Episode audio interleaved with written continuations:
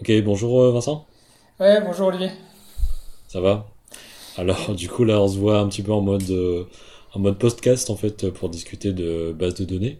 Donc là l'idée c'était de faire un petit peu le point par rapport à cette thématique-là, mais sur un mode euh, qui soit pas euh, visio, vidéo, majoritairement image en fait. Donc euh, l'idée c'était aussi de se dire bah on cherche des solutions un peu plus frugales euh, qui permettent de répondre à, à, à des faux problématiques, euh, aux problématiques des étudiants en fait. Euh, en termes de notamment ceux qui ont des, problématiques sur le numérique, des, voilà, des, problèmes pour assister en synchrone au cours. euh, et du coup, ce qu'on met en place là, c'est un cours majoritairement tourné vers euh, l'audio, avec un contenu, des explications plutôt par l'audio, et un support texte PDF avec juste des mots-clés. Et du coup, bah, l'idée, c'est que ce qu'on attend de vous, c'est de pouvoir, en tant qu'étudiant, hein, c'est de pouvoir voilà, faire en sorte que vous ayez de quoi apprendre des notes. Donc il y a assez peu de choses sur les diapos et faire en sorte que vous écriviez votre résumé de cours. Et donc, euh, euh, on a aussi des exercices qui sont proposés. Bah, évidemment, il faut faire l'exercice proposé, les petits QCM euh, d'entraînement et les exercices qui vont venir euh, avant les TD. Bon, là, c'est la présentation un petit peu générale hein, du dispositif. Je sais pas si tu voulais rajouter quelque chose, Vincent. Non, bon, après là, on va rentrer dans le, bah, dans le vif du sujet qui est, qui est la, la base de données, un nouveau module. Donc, euh, c'est bah, la première question qu'on peut se poser. hein. c'est quoi une base de données euh, en tant, bah, en tant qu'expert, Olivier, est-ce que tu peux nous Ouais, dire alors ça? du, du coup, sur, sur ce que c'est qu'une base de données, à chaque fois, hein, quand on va passer sur, une, sur un élément de texte différent, là, pour comprendre l'habitude, euh, je vais annoncer le numéro de la diapo. Donc là, on sur, Ah oui, sur d'accord. la diapo 3. Ouais. Mais c'est pas grave, hein, je vais, je vais le faire, je vais le faire. Du coup, diapo 3, en fait, euh, une base de données, c'est un objet qui va permettre de stocker des informations, mais euh, genre euh, beaucoup d'informations, en fait. Et, et caractéristique par rapport à ce qu'on connaît d'habitude, parce que bah, finalement, on a déjà fait du tableur ensemble, on peut mettre beaucoup d'infos dans un tableur.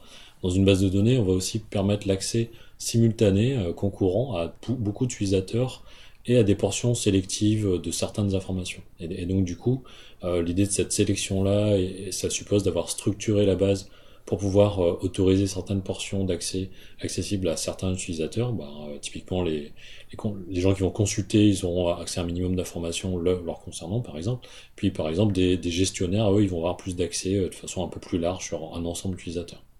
Alors, ce qu'on peut dire aussi sur les bases de données, c'est qu'il y, a un peu deux grandes familles à l'heure actuelle. Hein, c'est, bon, après, il y en a, il y en a beaucoup plus que ça, mais on, va dire deux grandes familles majoritaires. A les bases de données dites relationnelles et les bases de données non relationnelles. Puis pour la suite, du coup, on va surtout se concentrer sur les bases de données relationnelles. Alors, je, parlerai toujours des, de l'autre type parce que c'est beaucoup en émergence ces derniers temps, mais en tout cas, nous, euh, on va, on va surtout parler de bases de données relationnelles. Donc euh, oui, par rapport à cette base de données, on peut se poser différentes questions. Euh, une base de données, la création d'une base de données, de gestion de base de données, c'est destiné à qui? Et puis il y a d'autres questions qui découlent de ça. À partir de quel moment euh, on se dit bah tiens on peut pas y échapper, il faut que je construise une base de données, euh, que j'utilise une base de données, j'ai pas le choix. Alors, ouais, du coup, je, pense que le plus simple, c'est peut-être de faire un petit exemple. Je vais, essayer de garder ça en fil rouge. Euh, admettons, voilà, moi, je, tiens une épicerie. Enfin, bon, c'est pas vrai, hein, mais admettons que je suis amené à tenir une, une épicerie, puis je veux faire un registre des marchandises. euh, bah, qu'est-ce qui, qu'est-ce que, j'ai, rentré comme marchandises, donc euh, un stock d'entrée, puis qu'est-ce que j'ai vendu, à quel prix. Bah, ça me permet de faire un petit peu ma compta quelque part, puis de tenir mes comptes. voilà, quand je fais le bilan, ça me permet de savoir combien j'ai gagné d'argent. Voilà. Donc ça, on peut le faire sur une feuille. C'est, c'est, tu vois, c'est simple, hein. Genre, je mets la date, je me dis, ah, bon, aujourd'hui, j'ai reçu euh, 10 pots de confiture à tel prix. Puis, ben, au fur et à mesure que je vends les pots de confiture, ben, je note sur la feuille, dans un cheval historique. Puis, je note les pots de confiture qui sortent. Après, le problème, euh, là où ça, se complexifie, donc ça, on peut le faire, hein. C'est genre sur un tableur, sur une feuille, ça marche très bien. Le problème, quand ça se complexifie, c'est que, ben, d'une part, euh, je peux avoir euh, plusieurs fournisseurs avec des prix différents. Et je vais peut-être vouloir gérer bah, mes pots de confiture différemment, suivant les, types de fournisseurs que je vais avoir. Peut-être que je vais devoir avoir des périodes de solde et du coup je vais vouloir me rappeler un peu ce que j'avais comme prix de base par rapport au solde. Et puis peut-être qu'il va falloir gérer aussi bah, finalement une partie du stock qui va être réservée pour des clients. Et peut-être que c'est plus moi en fait qui va faire euh, les entrées de stock et j'aurai des vendeurs qui feront la sortie de stock euh, pour les ventes. Et, du coup bah, avoir plusieurs personnes qui vont accéder à différentes. Et du coup en fait une feuille, on voit bien que tout de suite ça devient compliqué parce que tout le monde va vouloir s'arracher la feuille sur laquelle il y a tout écrit en fait. Et donc la complexité, le, le fait d'avoir euh, des informations voilà qui sont partagées, qui sont accessibles, euh, et qui et qu'on veut on veut aussi pas perdre de temps parce que une feuille finalement ça marche, hein, faut juste la passer et puis écrire les infos dessus. Mais euh, bon bah on voit bien que le, temps d'exploitation, la complexité et puis les, les risques d'erreur. Euh, si je si par exemple qu'il y a quelqu'un qui fait une erreur sur la feuille, c'est fini. Je, je perds je perds toutes mes données en fait. Donc tout ça en fait ça ça ça conditionne un petit peu le, voilà le besoin par rapport à une base de données. Hein. C'est c'est critères qu'on va essayer de déceler. C'est à partir de quel moment est-ce que ben finalement on va essayer de dépasser le tableur quoi. Même si on est bien organisé, euh, dans, un tableur, on peut faire des filtres, on peut faire des recherches. Euh, L'apport de, cette base de données, ça, dès qu'on a une grande quantité d'informations, en fait, on n'a pas le choix. Il, faut pouvoir euh, utiliser, passer à, une base de données par rapport à un tableur. Quoi. Ouais, voilà, c'est un petit peu ça en résumé. C'est la, frontière entre les deux là, c'est euh, vraiment la, complexité. Et puis encore une fois, le fait d'avoir plusieurs utilisateurs en même temps, et eh ben euh, sur un tableur c'est compliqué à, mettre en place. Il y a des solutions maintenant, mais euh, c'est toujours un petit peu compliqué à, gérer avec un assez, un assez sélectif. Encore une fois, ça aussi c'est un, un, peu compliqué si on n'a pas de base de données. D'accord. Donc c'est vrai qu'on peut passer à diapo 5 avec une question parce que c'est est-ce que c'est facile de créer sa propre base de données? Alors bah forcément par rapport à un tableur, euh, aujourd'hui les tableurs c'est vraiment très très répandu, il y a des tableurs en open source et même en ligne ça marche très très bien. Euh, forcément de faire une base de données c'est un, pas de plus par rapport à un tableur, mais ceci dit euh, de nos jours, en tout cas sur les logiciels qu'on va utiliser là sur Post, les logiciels sont performants, c'est ergonomique, ça, ça, même au premier abord ça va ressembler beaucoup à ce qu'on connaît sur un, tableur. Et par ailleurs, sur le, les offres web dans, le cloud, les, tout ce qui est base de données, puis création d'applications, ça c'est des choses maintenant qui sont très répandues. Même il y a des solutions logicielles où on peut directement créer une application, créer la base de données, sans vraiment programmer, il n'y a pas vraiment besoin de savoir programmer, puis les choses se font un petit peu avec des outils prédéfinis. Donc euh, aujourd'hui c'est assez facile en fait. Euh, euh, euh, ça c'est assez vérifié en tout cas en termes de à la fois sur poste et même même en, web. Après bon voilà tout dépend du prix qu'on met, notamment tout ce qui est web. Enfin les, les coûts c'est peut-être un autre problème quoi. Et ça dépend aussi peut-être de ce que l'on veut gérer comme, comme information. On imagine des grands sites d'e-commerce bah, quoi, ils ont vraiment énormément d'informations, c'est peut-être pas la même. Euh, c'est plus difficile à, à, gérer. Quoi. Ouais, c'est sûr que là, par exemple, à la maison, c'est ma petite épicerie, puis euh, bon, bon, on a quelques postes en réseau, on veut partager quelque chose ensemble. Euh, voilà, on va pas déployer l'artillerie lourde avec un, une offre cloud, et peut-être que juste un, voilà, un déploiement de base de données sur un poste qui joue le rôle de, de serveur entre guillemets, euh, ça suffira largement. Mais après, en sachant que l'évolutivité est quelque part euh, garantie, en tout cas sur les bases de données relationnelles, c'est un très très ancien secteur euh, sur les bases de données, et, du coup, c'est normalisé. Hein. On, va pouvoir, comme ça, développer des, offres plus larges à l'avenir. Donc c'est assez facile, en tout cas, de, faire évoluer la, base de données de départ. D'accord. Donc c'est vrai que c'était surtout une, question assez importante. Mais aussi, donc il est-ce qu'il y a des logiciels plus ou moins adaptés pour créer sa propre base de données? Est-ce que c'est cher ou à quel prix Oui, alors c'est vrai que j'en parlais là rapidement, mais du coup diapo 6. Euh, sur les logiciels, en fait, il faut, bien distinguer, il y a plusieurs types de logiciels. Quand on dit logiciel, c'est logiciel avec un S. C'est-à-dire, je vais avoir des logiciels qui vont s'intéresser plus à la conception de la base. C'est un peu l'analogue de, pour nous, euh, tout ce qui est euh, dessin sur ordinateur. Donc, on va faire des schémas, on va, on va élaborer un peu l'idée euh, du concept, l'architecture, quelque part. Et après, des logiciels qui sont chargés, eux, de l'implémentation. C'est-à-dire, c'est un peu comme si, bah, maintenant, vous passez sur un, une machine à commande numérique, vous réalisez vraiment les pièces que vous avez dessinées, quoi. Et donc là, c'est la technologie. Et du coup, c'est enfin, toujours des logiciels, hein, mais c'est des technologies qui permettent de mettre en place les idées qu'on a eues en modélisation. Puis enfin, il y a une troisième catégorie de logiciels, eux, qui sont focalisés sur l'exploitation, donc qui vont euh, s'attacher à bien exploiter les bases de données, à retirer des informations pertinentes, ou à pouvoir en, saisir, ou à permettre aux utilisateurs d'en saisir euh, facilement. Donc ça, c'est un peu les trois catégories, notamment dans le monde du web, c'est assez segmenté. Euh, du coup, il y a des offres de par euh, secteur, on va dire. Mais pour nous, là, sur sur ce qu'on va faire par la suite, sur Post, on va utiliser LibreOffice, donc le module base en fait, bah, base de données en fait, qui est un, logiciel open source. Et du coup, pour sur sur Post, là, LibreOffice, bah, c'est open source, c'est gratuit. Il a pas de, vous n'avez pas de surcoût à payer pour ça. si on était à l'IUT, bah, on utiliserait Microsoft Access, hein, pour le coup, qui est payant. Mais en, gros, euh, là, de façon générale, en dehors des logiciels sur poste, hein, qui voilà, les licences varient sur le type de logiciel. le, coût, ça va surtout être finalement la, mise en place, la maintenance, l'hébergement de la base. Éventuellement, il y a des éditeurs, par exemple typiquement, juste un nom à Oracle, euh, eux, ils font des, des, des, systèmes de licence, c'est-à-dire suivant le nombre de bases que vous avez, bah, vous payez plus, plus ou moins cher en fait pour utiliser leur techno. Mais sinon, il y a beaucoup de techno, euh, on va dire open source, euh, type MariaDB, PostgreSQL, sur des, des, systèmes de gestion de bases de données là qui, qui elles, bah, voilà, la techno en elle-même est open source, mais ce qui va vous coûter cher, c'est l'exploitation, la maintenance, l'hébergement. Oui, parce que là, on parle d'open source, mais est-ce que, par exemple, la facilité de mettre, mettre en œuvre une base de données avec euh, LibreOffice Base, c'est pas plus compliqué qu'avec Access, c'est moins documenté, plus documenté, on retrouve des ressources ou... Oui, bah en fait du coup là, euh, pour le, enfin nous on a par exemple un, grand passé avec euh, Microsoft Access, hein, ça marche très bien, la documentation sur le site de l'éditeur est très complète. Euh, là, on bascule sur LibreOffice Base, ça permet de déployer facilement les, les TP euh, dans une situation où on est globalement tous à distance. Euh, mais la documentation existe, il y a du, on trouve des tutoriels, euh, c'est euh, très très similaire en termes d'approche en tout cas.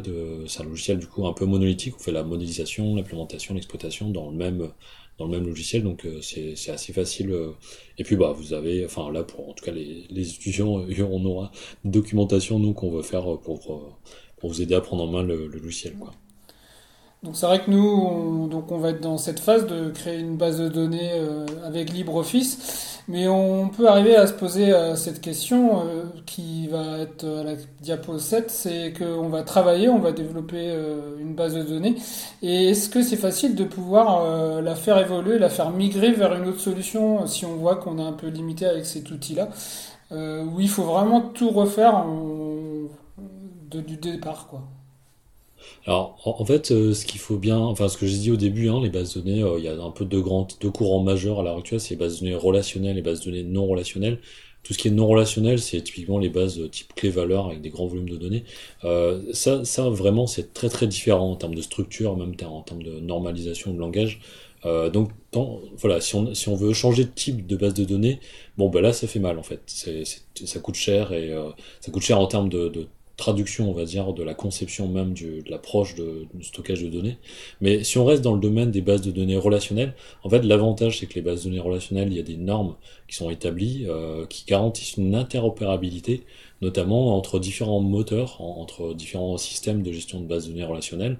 en fait, on a un socle commun, euh, notamment au niveau du langage euh, SQL, standard de query language, on va, en parler par la suite, mais euh, qui va permettre de, garantir qu'une même requête euh, enfin en tout cas les requêtes de base euh, sont comprises de la même façon, euh, quel que soit le moteur. Ah bon, après, évidemment, c'est comme toujours, hein, chaque, chaque vendeur, entre guillemets, de technologie a ses petites spécificités, mais globalement, quand il y a du SQL sur une base de données, quelle que soit la techno qu'il y a derrière, les, les, les, moteurs vont être, capables d'interpréter la requête de façon similaire, en tout cas pour les, pour les choses simples. Quoi. Oui, donc les... c'est assez facile, ouais. C'est voilà, assez facile si on reste dans, un, dans une famille de données. D'accord. Et c'est donc c'est vrai qu'une base de données, c'est vraiment une quantité énorme d'informations. Euh, euh, on a des données clients, on a beaucoup d'informations et ben, on arrive à se poser une question qui est à la diapo 8. Euh, la sécurité sur une base de données, qu'est-ce qu'il en est aujourd'hui alors, bah, effectivement, là, là, ce qu'on disait, c'est que finalement, si on se rappelle de la petite feuille de l'épicerie, là, euh, si, euh, si quelqu'un a accès à la feuille, bah en fait il a tous les comptes de l'épicerie, c'est exactement ce qu'on fait comme bénéfice, qu'est-ce qu'on fait comme marge, etc. Et puis ça, ça pose des problèmes pour le commerce en fait. Hein. Si c'est un concurrent par exemple, ça pose des problèmes. Donc évidemment accéder aux données euh, qui sont stockées dans la base de données, euh, bah, ça, ça c'est aujourd'hui c'est un enjeu crucial. Et, et du coup c'est pour ça qu'on a aussi recours à une base de données, c'est-à-dire que ça va permettre d'avoir un accès sécurisé avec des droits distinct par exemple de lecture, d'écriture, de modification sur certains pans de la base par exemple, euh, du coup sélectif, c'est-à-dire qu'on va pouvoir dire à tel utilisateur, bah lui il a accès à ça en fait. Et puis par ailleurs, euh, l'idée de la base de données en termes de, sécurité aussi, c'est de pouvoir euh, résister non seulement bah, aux accès, enfin on va dire sélectionner les accès, mais aussi résister aux pannes, de, typiquement on perd la feuille sur laquelle on a écrit tous les comptes dans l'épicerie, bah c'est mort, hein, j'ai perdu mon livre de compte. Donc sur une base de données en fait, il y a plein de technologies qui vont être mises en place pour assurer une sécurité en cas de panne sur, euh, un pan de la base, on va pouvoir euh, bah, pas tout perdre en fait et pouvoir restaurer des informations. Et, de façon générale, si on parle de sécurité aussi, si on, sur le thème des données personnelles, par exemple, il y a beaucoup d'entreprises qui sont des leaders mondiaux dans le domaine, dans les moteurs de recherche, dans le commerce, dans le Ouais, je fais, un, je fais un acronyme en GAF là, et puis dans les réseaux sociaux. Voilà, bref, vous, vous avez compris l'idée. Euh, tout ça en fait, c'est bâti sur l'exploitation des données, des données personnelles des utilisateurs, leur comportement en termes de moteur de recherche, en termes d'achat, en termes de lien social. Et en fait, tout ça, c'est euh, c'est vraiment ce qui fait la fortune des, de ces entreprises-là. Et c'est vraiment de l'or en fait. Pour eux, c'est l'équivalent du, du pétrole ou de l'or en fait. Et, et donc, euh, leur problématique, c'est vraiment d'assurer la sécurité des données qu'elles ont récoltées sur les utilisateurs. Et donc, du coup, il y a des, il y a la base de données un petit peu, c'est comme le, c'est comme le coffre-fort d'une banque, quoi. En fait, euh, du coup, ça vraiment, c'est, il y a des protocoles de sécurité du même ordre de grandeur que euh, que sur les banques. Donc, juste sur un, petit aparté hein, sur le cadre légal. En Europe, on a euh, le, RGPD, donc c'est le règlement général sur la protection des données, qui va euh, euh, régir un petit peu tout ce qui est euh, traitement des données à caractère personnel en fait. donc les entreprises sont, si, elles, veulent bah, adresser un citoyen européen, sont soumises à ce régime-là. Et donc notamment, bah, bah à titre d'anecdote, hein, dans les établissements publics, il y a forcément un délégué à la protection des données, on, appelle ça un DPO, Data Protection Officer en anglais, qui va s'assurer qu'on respecte ce cadre légal dans l'ensemble des traitements que qu'on a, euh, qu'on a mis en place. Voilà. Et donc du coup, ça, ça, garantit la, la protection des utilisateurs. Donc quand on parle de sécurité, il y a aussi la fois la sécurité de la base en elle-même, mais aussi la sécurité des données à l'intérieur et, et, du traitement qui est fait bah, par rapport aux utilisateurs qui ont, qui ont entreposé leurs données dans, dans la base. Quoi. D'accord. On parle de résistance aux pannes euh, parce que quand on est sur son propre PC à faire une base de données, euh, on peut tout perdre en fait si, le, disque euh, claque ou autre chose, ou si je le mets sur un gros gros serveur quelque part. donc c'est dépendant du, du, lieu géographique s'il y a un souci sur cette partie-là. Donc il y, a, il y, a, des backups, il y a des choses. comme ça se passe sur les, les clouds, sur cette sécurité-là, justement Il y a des choses Alors, ouais, bah, effectivement, là, nous, ce qu'on va faire, hein, c'est développer une base en local sur un poste. Euh, le, poste meurt, euh, bah, la base, c'est fini. Hein, S'il n'y a pas de sauvegarde ailleurs, euh, du coup, c'est là, pour vous, étudiants, c'est à vous d'assurer les sauvegardes quelque part. Après, sur, en cloud, en fait, dans les solutions cloud, l'intérêt, c'est que le, la base de données, c'est prévu dès le départ pour faire en sorte que le stockage soit redondant. Donc il y a plusieurs fois l'information qui est recopiée à des, sur des serveurs différents, c'est synchronisé, euh, les, serveurs sont géographiquement euh, sur des, lieux très très éloignés avec des, niveaux de protection euh, similaires. Donc du coup voilà on, essaie de garantir, enfin en tout cas ça, s'exprime en, en, degré de protection à la fois sur la disponibilité puis sur la résistance à un crash par exemple. Euh, les hébergeurs garantissent un niveau de, un niveau de, de recouvrement de ces pannes-là. Mais évidemment, là, dans le cas des TP, euh, oui, euh, effectivement, c'est à chaque étudiant, quand vous avez fait une base, bah, sauvegardez votre base, parce que sinon vous perdez votre job. Il hein. n'y a pas d'autre sécurité que, que celle du système de fichiers là qui, est, qui est mise en place.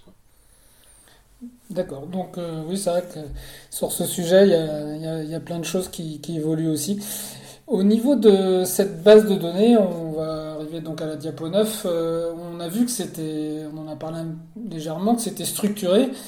Et euh, mais comment on fait pour alimenter une base de données? Quelle est la procédure? Alors, euh, en fait, bon, ce qu'il faut, ce qu'il faut se dire, enfin, je pense que ce sera plus clair. Je vais, je vais parler de généralité encore une fois là, mais ce sera plus clair quand on fera des exemples. Mais une base de données, en tout cas, je vais parler que des bases de données relationnelles maintenant.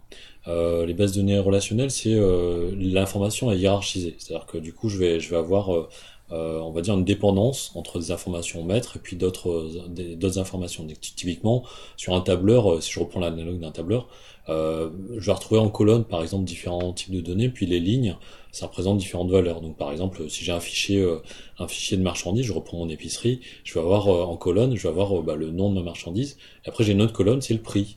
Et après, j'ai une autre colonne, c'est la date. Et après, j'ai une autre colonne, c'est euh, est-ce que c'est une entrée ou une sortie?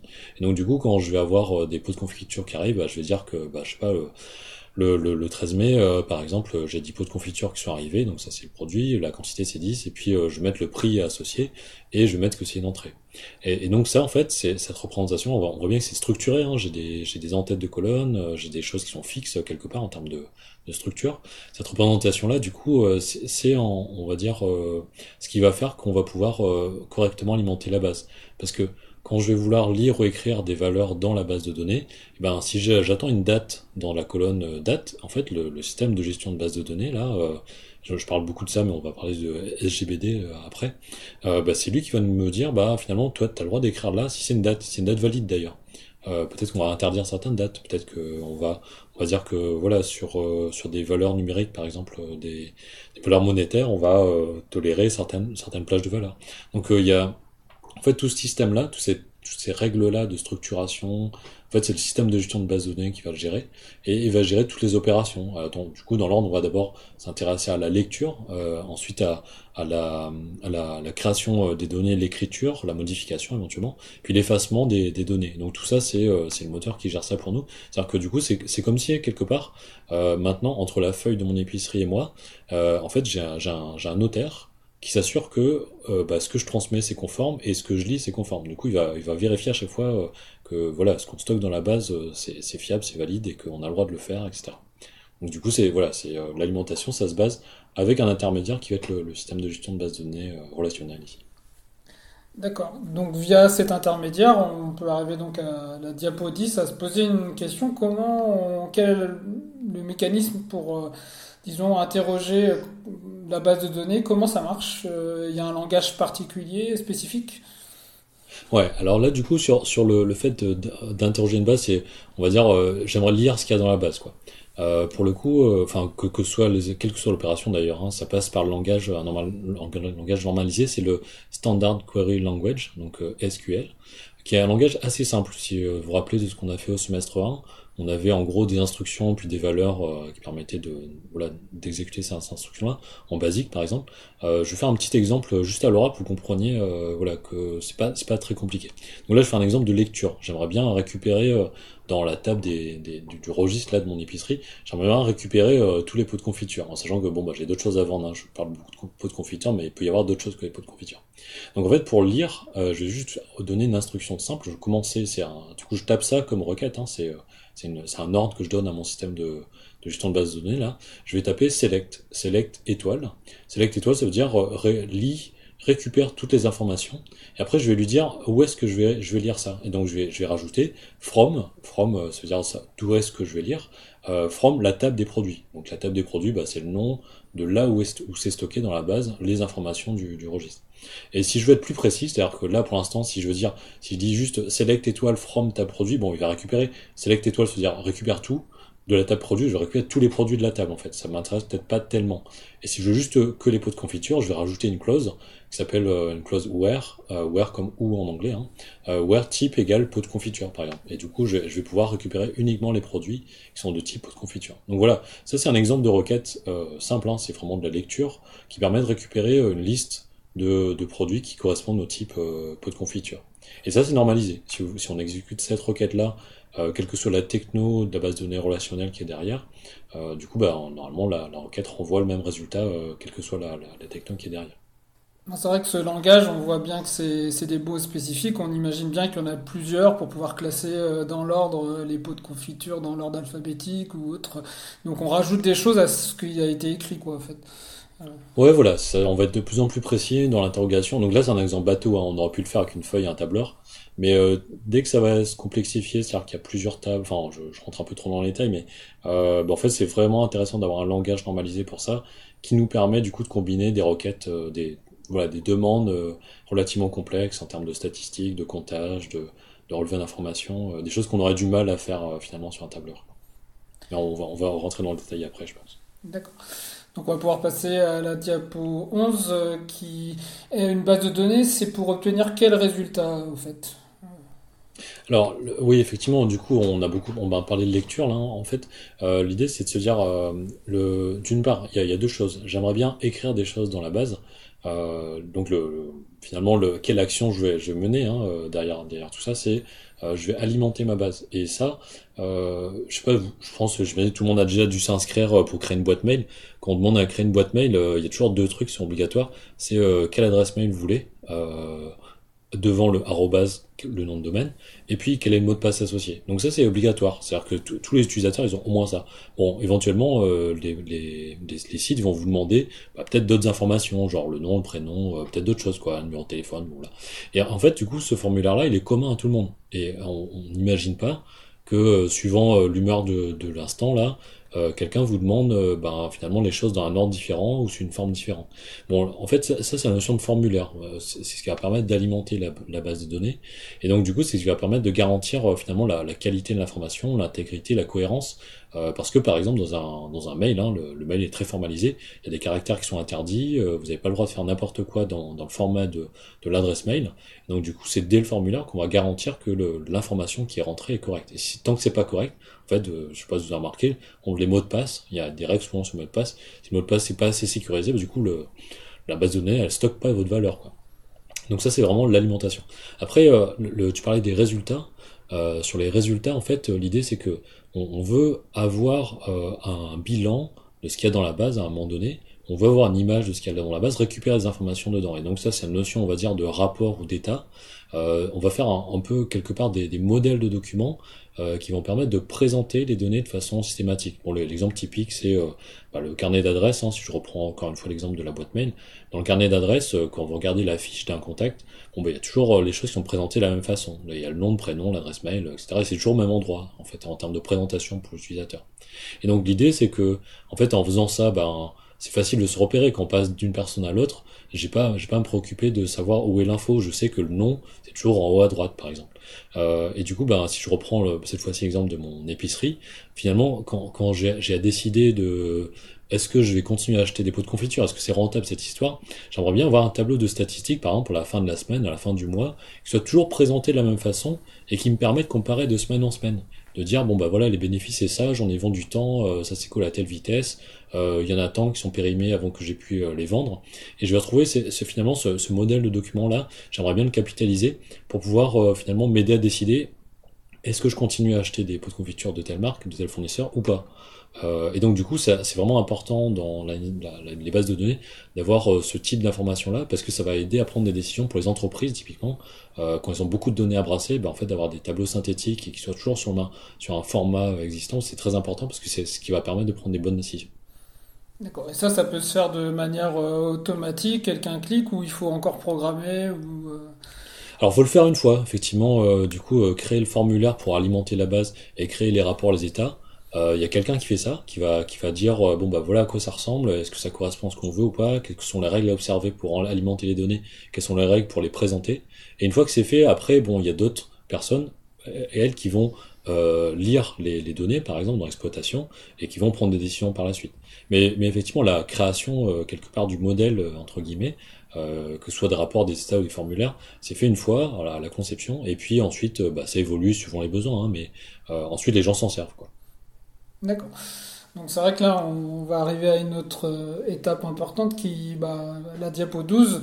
Euh, comment, quelles sont les étapes pour euh, concevoir une base de données? Oui, du coup, effectivement, bon là, là, si, on prend un petit peu de hauteur, on a parlé un petit peu du, au début là du fait d'avoir une base qu'on va alimenter, qu'on va définir, etc. En fait, la, première étape vraiment en amont, c'est un peu le comme en conception, hein, c'est définir le cahier des charges. le cahier des charges, c'est quoi? C'est dire bah, qu'est-ce qu'on va faire de la base? Quelle action on veut exercer dessus, euh, quels sont les résultats qu'on attend, hein, ce qu'on a dit, comment est-ce qu'on alimente, comment est-ce qu'on lit, euh, bon, et puis il y a, d'autres actions aussi qu'on va mener éventuellement. Et du coup, on va faire ce qu'on appelle un dictionnaire de données. Dictionnaire de données, c'est quoi? C'est simplement euh, de dire, bah voilà, qu'est-ce que qu'est-ce que je vais avoir comme information? Par exemple, dans le, je reprends mon épicerie, quand vous voulez décrire vos produits, et eh ben vous voulez pouvoir écrire pot de confiture. Pot de confiture, bah, c'est une suite de lettres, et donc ça va être des caractères alphanumériques. Quand vous mettez une date, bon, bah, les dates c'est très codifié, euh, on a un format de date et bon du coup ça doit pas être possible de d'écrire les dates différemment en fait. Euh, sinon on va on va avoir des problèmes. Je pas pas de chiffres à virgule dans les dates par exemple. Donc euh, du coup ça ça c'est c'est c'est une codification à faire en amont de dire quelles sont les données possibles qu'on va avoir et ensuite on va bâtir un dictionnaire sur lequel ensuite on va pouvoir s'appuyer pour un modèle. Donc ça c'est la deuxième étape c'est la modélisation. Ces données là qu'on a identifiées qu'on a pu regrouper entre elles qu'on a pu on peut dire bon bah voilà finalement euh, je, je, vois bien dans mon livret, j'ai plein de produits différents, mais tout ça, finalement, je le vois comme des marchandises. Et la notion de marchandise, c'est quoi? C'est un produit, un fournisseur, un prix, euh, une date d'entrée, une date de péremption, et voilà. Et ça, ça décrit, on va dire, euh, mon entité qui est ma marchandise. Et j'ai une autre entité qui va être mes clients. Euh, le client, c'est un nom, un prénom, euh, il y a un numéro de téléphone, adresse mail, et puis bah du coup si euh, par exemple mes clients me passent des commandes, bah, je vais noter d'un côté mes, clients, euh, je vais noter d'un côté mes marchandises, et puis bah du coup il y a la notion de passer la commande. Donc ça on, verra par la suite, on fera un exo. On voit bien là que les entités, c'est vraiment, j'ai pris un exemple de l'épicerie parce que ça, ça se voit bien, c'est assez physique, hein, les marchandises c'est très différent des clients. Euh, bah, en fait on, va dégager des entités en modélisation, et puis on va faire des relations entre les deux. C'est-à-dire que bah, le- le- les clients, ils, ils ont une relation avec les marchandises. Alors c'est un peu mystérieux pour l'instant, mais il y a, il y a aussi des règles qui bâtissent et qui régissent ces relations-là. On va parler de cardinalité par la suite. Et donc du coup, les, les règles entre, entre les, différentes entités, euh, c'est ce qui va du coup euh, vraiment constituer le cœur de la modélisation de la base. Une fois qu'on a correctement modélisé la base, on aboutit à ce qu'on appelle un modèle conceptuel relationnel. C'est-à-dire qu'on a à la fois des concepts et on a des relations entre les concepts qui sont euh, explicites. Et du coup, on sait finalement comment est-ce que les, données vont interagir entre elles. Voilà, si je résume, hein, définition d'abord euh, cahier des charges, modélisation ensuite, c'est comme la conception, là, c'est vraiment euh, le dessin de la base.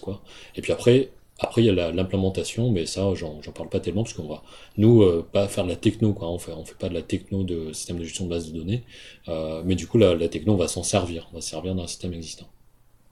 D'accord. donc, Si, c'est des choses de modèle conceptuel relationnel, ça prend plus de temps, donc on verra ça plus tard dans les, les pro- prochaines parties du cours. Donc, euh, ça. au niveau de, bah, on pourrait euh, faire peut-être une conclusion sur cette euh, première partie, sur bah, la base de données. Qu'est-ce qu'on peut, qu'est-ce qu'on peut retenir, qu'est-ce qu'il faut retenir de tout ce qu'on s'est échangé là. Bon, là, là, en résumé, l'idée c'est de se dire, ben, créer une base de données, finalement, c'est une, une petite marche par rapport à utiliser un tableur, mais c'est accessible, surtout de nos jours avec les technos open source, à moins de coûts. Euh, donc on peut le démarrer sur un poste personnel, puis ça peut évoluer. Notamment, euh, ben, voilà, si on peut très bien se dire, ok, euh, je suis en projet tutoré, je suis en stage, j'ai quelque chose d'un peu compliqué que j'arrive pas à gérer avec un tableur, bah, je peux le mettre en place moi à mon niveau, en tant que stagiaire par exemple. Et ensuite, du coup, faut, faut bien faire attention aux différentes étapes de conception, parce que ce qui va être important, c'est la pensée qu'il y a derrière, c'est votre conception là, de comment les données s'organisent. Ça, c'est important parce que une fois qu'on a cette idée-là de départ, euh, l'implémentation, que ce soit sur un poste, sur un PC personnel ou sur un sur un cloud euh, euh, de rang mondial, bah finalement le, concept il va rester le même quoi. Et donc du coup, le, ce qui est important, c'est bien clarifier au départ la, la structuration du modèle conceptuel relationnel. D'accord. Non, puis nous verrons ça dans, dans la suite du cours, puisque c'est vraiment aussi euh, cette étape euh, de, de conception. Il ne faut pas faire des usines à gaz, faut pas aussi, euh, faut plus c'est simple, plus ça sera rapide. Donc c'est vrai qu'il y a aussi des règles qui s'établissent et c'est vrai que ça demande un, un petit peu plus de, de temps pour creuser ce, modèle conceptuel. Ouais, c'est ça. Ouais, du coup, rationnel, hein, vraiment répondre au cahier des charges, proposer une solution qui répond bien. quoi. Voilà. Très bien, bah, je vous remercie en tout cas pour euh, euh, sous cet aspect euh, interview qu'on a pu avoir ensemble. Et puis, euh, je vous propose de faire une petite pause avant de, de continuer sur, euh, sur les, euh, la suite qui sera le modèle conceptuel relationnel.